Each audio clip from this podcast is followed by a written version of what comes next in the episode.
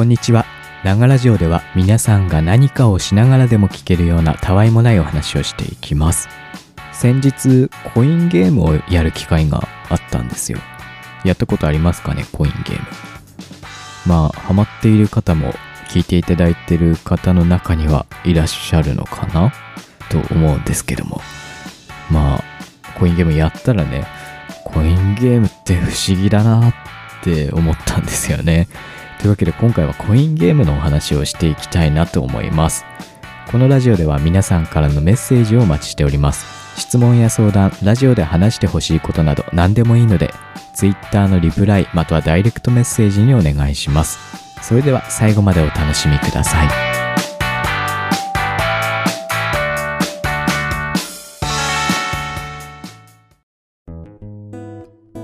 先日友達数人でラウンド1に行ったんですよ。で、ボーリングやったんですね。久しぶりにね、友達とかでこうやって遊びましたね。本当に楽しかったですね。久しぶりにやりましたね、ボーリングなんて。全然スコアいかなかったんですけどね。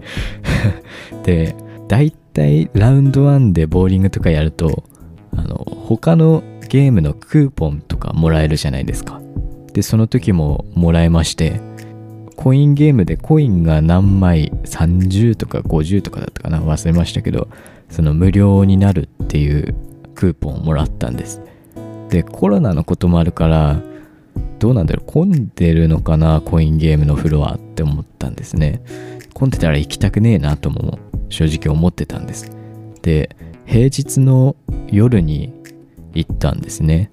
だから平日だからさ、まあそんなに人いないんじゃないかなって思ってたんですよ。で、ボーリングのフロアも、まあ混んでもないし、空いてもない、まあ普通のちょこちょこ人がいる感じだったんですね。だからまあ大丈夫かなということでコインゲームのフロアに行ってみたんですよ。そしたら結構混んでるのね、コインゲームのフロア。あの、平日の夜にこんなに大人の人がいるんだっていう感じで なんだろう飲食店でお酒飲んでて大人がいっぱいいるとかはわかるんですけどもコインゲームのにこんなに人いるんだっていうのがね びっくりしたんですよ。ででもなんだろうせっかくコイン無料になるしまあ対策はしてるんですよ。この席の間開けたりだとか消毒液置いてあったりだとか、まあもちろんみんなマスクしてますしね。だからまあ大丈夫だろうっていうことで、やったんですよ。で、最初ね、あなんかピカピカしてるし、なんかいろいろね、ライトがいろんなカラフルにさ、ピカピカしてるし、なんか楽しそうな雰囲気だなとは思ったんですよ。で、やってみたら、案外あれルール複雑ですよね。ちょっと分かりにくいなって思ったんですよ。で、自分なんかルーレットみたいなやつやったんですね。で、1回ね、コインが増えたんです。おお、よっしゃって思って、で、3ゲームくらいやったら、コインが全部なくなりましたね。まあ、そんな甘いもんじゃないよね。で、やった後に、これ本当に不思議なシステムだなって思ったんですよね。その自分がやったルーレットのゲーム以外のゲームも、どのゲームもね、コインを増やすっていうことを目的にして皆さんやってるんですよね。でも、コインを増やしても別に何もならないんです。ゲームがただできるだけっていうだけで、何のためにやってるんだろう何が楽しいんだろうっていうのがいまいちよく分かんなかったんですよ。例えばパチンコを例に出しますとパチンコってお金を入れるとパチンコの玉が出てきますよね。で、その玉を使ってゲームをするわけです。まあ、ここまでで言うと、コインゲームも同じなんですよ。現金を入れて、ゲームで使えるコインを交換して、そのコインでゲームやるわけです。だからまあパチンコと同じなんですけど、パチンコの方は、そのね、パチンコ玉を増やせばお金になるんです。現金に戻せるんですよね、あれ確か。ごめんなさい。詳しくないんで、違ったらごめんなさい。だから、現金を増やせるっていう意味ではね、すごい利点があるじゃないですか。コインゲームってただコインが増えるだけなんです別に現金にも戻せないし景品がもらえたりもしないんです何のためにやってんだろうなっていう感じで。まあそのゲーム自体が面白いっていうことはもちろんあるかもしれませんけども自分がやったルーレットはあんまり 面白くなくてうーんっていう感じだったんですよね。うん。でこういうゲーム関連で言うと賭け事ってあるじゃないですか。競馬とかボートレースとか。ああいうのもお金が返ってくる可能性があるからやるわけですよね。ただコインゲームはそうじゃないと。あとクレーンゲームとかまあ賭けではないですけども賭けなのかまあ現金を入れて例えば景品が取れなかったらそのねお金が無駄になっちゃいますと。ただ景品が取れる可能性があるじゃん。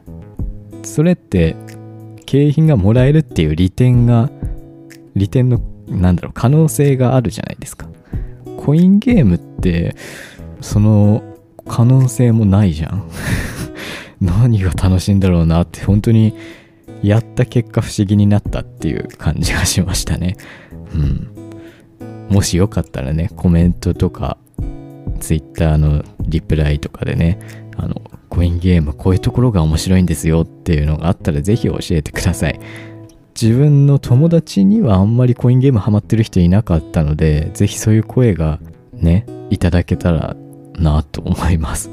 インターネットで調べてみたらやっぱりなんだろう無料でコインを増やせば無料でなあの なんていうのゲームができるっていうこと。ゲームが楽しいって思える人は本当に楽しいんだなっていうようなブログとかがあったので。ああそういう人はまあね本当に無料じゃないですか。コインさえあればできるんだから。ねまあコインなくなっちゃったらあれだけど。コインさえあれば無料でできるっていうところが利点だよって言ってる人もいました。他に利点があればぜひ教えていただけたらなと思います、えー、ちょっとね あの短いのでこのラジオね今回 あのメッセージの方紹介していきたいなと思います。まず一つ目ですね、えー、結城春人さん。お疲れ様です。安定の低音ボイス好きです。いつも何回も聞いてますということです。ありがとうございます。えー、安定の低音ボイスと 言っていただけましたね、えー、低音ボイスなんですかね自分は。よくね低音ボイスって言われるんですけど自分で自分の声を低音ボイスだと思ったことって実はあんまりないんですよね。よく言われるから他の人が聞いたらそう思うんだなっていうことが分かったっていう感じですね。あの確かにね声ってあのなんだろうな。高い声の人もいれば低い声の人もいるじゃないですか。それだけじゃなくていろんななんか要素があってこの声の人好きだなとか嫌いだなとか分かれると思うので自分の声が好きって言ってくださる方がいるってことは本当にありがたいなと思います。いつも何回も聞いてますということなのでこれからもぜひよろしくお願いします。メッセージありがとうございました、えー、続きまして松虫さんです。これ人を待たせることについてお話ししたラジオにいただいたメッセージです、えー、自分も待ち合わせには最低10分前には到着する派です。早めについて本を読んだりしています。高校の部活放送関連だったのですね。声はもとより発音も綺麗そしてトークも上手納得しましたということです。コメントありがとうございます、えー、自分と同じようにねあの10分前に到着する派という感じですね。自分の場合にねあの 結構10分前より前にね着いちゃうことがあるんです。で松主さんは本を読んだりしてますって書いてますけど自分なんだろう早く着くっていうことを想定して早く着いてるわけじゃないんですよね。なのでなんだろう本とかも準備してないですしなんだろうただねその場であの緊張感と言いますかおどおどしてると言いますか。なんだろう いつ来るんだろうなっていう感じで待ってますね。落ち着きのない感じで待ってます。その辺松飯さんはね本読んだりしてますということで時間を有効活用してるっていうのはねいいですよね。でその後にねあの高校の部活のお話書いていただきました。えー放送関連、まあ、だったんですけども、もう1年以上前、引退した時期考えると2年前とかですかね。なのでもうね、正直全然放送でやったことなんか覚えてないんですよ。なんかね、多少やっぱり発声だとかそういうのはその放送の時の経験っていうのは活かせてるのかもしれないですけども正直あんまり 今あの時やったことが生きてるなとかは感じたことないんですよね。で、えートークも上手といただきましたけどいや上手じゃないですって。マジでね下手くそなんですよ。もっと上手い人本当にいっぱいいますよね。スプーンにもそうですしポッドキャストいっぱい聞いてるとね上手い方いますしね。どうやったら上手くなるんでしょうね。いやー本当に下手くそでね正直ね編集したりもしてるんですよ正直。ちょこちょこってここ噛んじゃったなって思って切ったりとか。そういうとこもあってまあトークを上手そうにしてるっていう感じですね今は。うん。えー確かね松虫さんも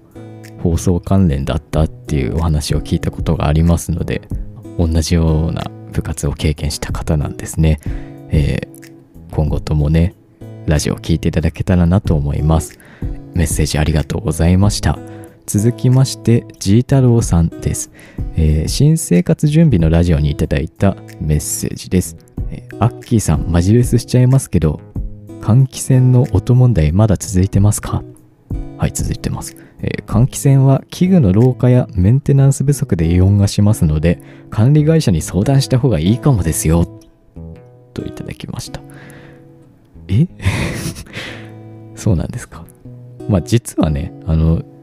去年のここ引っ越してきたすぐの時にちょっと気になっててインターネットで調べてみたりしたんですよ。やっぱりあの言っていただいたようにこの廊下とか掃除してなかったらすごい音鳴るとか書いてあったんです。でどうしようかなって。管理会社の方に相談しようかなとも思ったんですけどもう正直慣れちゃったしなんか 正直めんどくさいじゃないですか。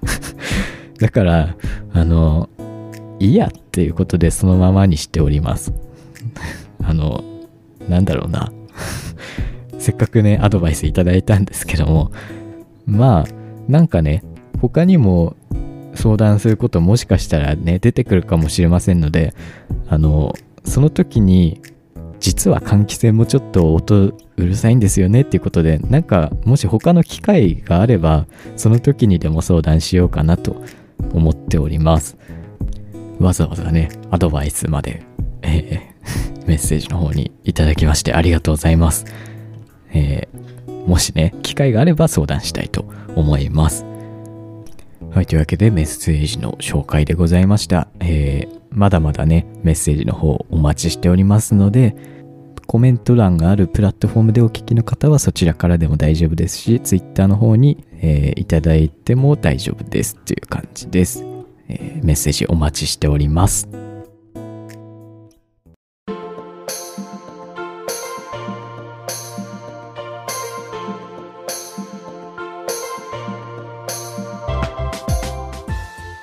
はい、というわけで今回もお送りしてきましたが、えっ、と、来週といいますか、次回のラジオのお話をするんですけども、4月になりますよね。で、えっ、と、次回のラジオ日にちが4月4日なんですけども、えーこの長ラジオ始めたのがですね、おそらく2019年の4月3日なんですよね。で、2周年になるわけですよ。で 3, 3年目最初のラジオが来週のラジオということになるんですよ。なんかね自分でもこんな続いてるんだなって数字に2周年っていう言葉とか来週から3年目っていうことを意識するとねこんな続いてんだなって思ったりしますけどねうんななんだろう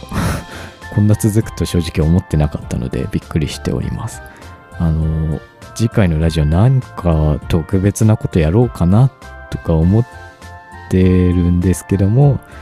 まあ別に多分何も準備することなくいつも通りやるんだろうなとも思っておりますただ来週重大発表をしたいと思っておりますぜひ来週もお聞き逃しなくという感じでございます。ただですね来週4月になると自分大学始まるんですよね。春休みだったんですけど今まで。ちょっとねバタバタするかもしれませんのでいつも通りあの日曜日4月4日の0時日付変わる瞬間に公開できるかは分かりません。ごめんなさい。ちょっと遅れるかもしれませんっていう感じです。えっ、ー、とそういう遅れるとかそういう連絡とかは Twitter の方に、えー、Twitter の方確認していただけたらなと思います。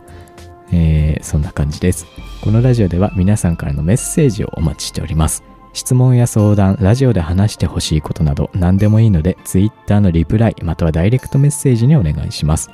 僕のアカウントは、アットマーク、アキラジオアンダーバー MSG、アットマーク、アキラジオアンダーバー MSG、綴りは AKIRADIO アンダーバー MSG です。最後までお付き合いいただきありがとうございました。次回のラジオもぜひ聴いてください。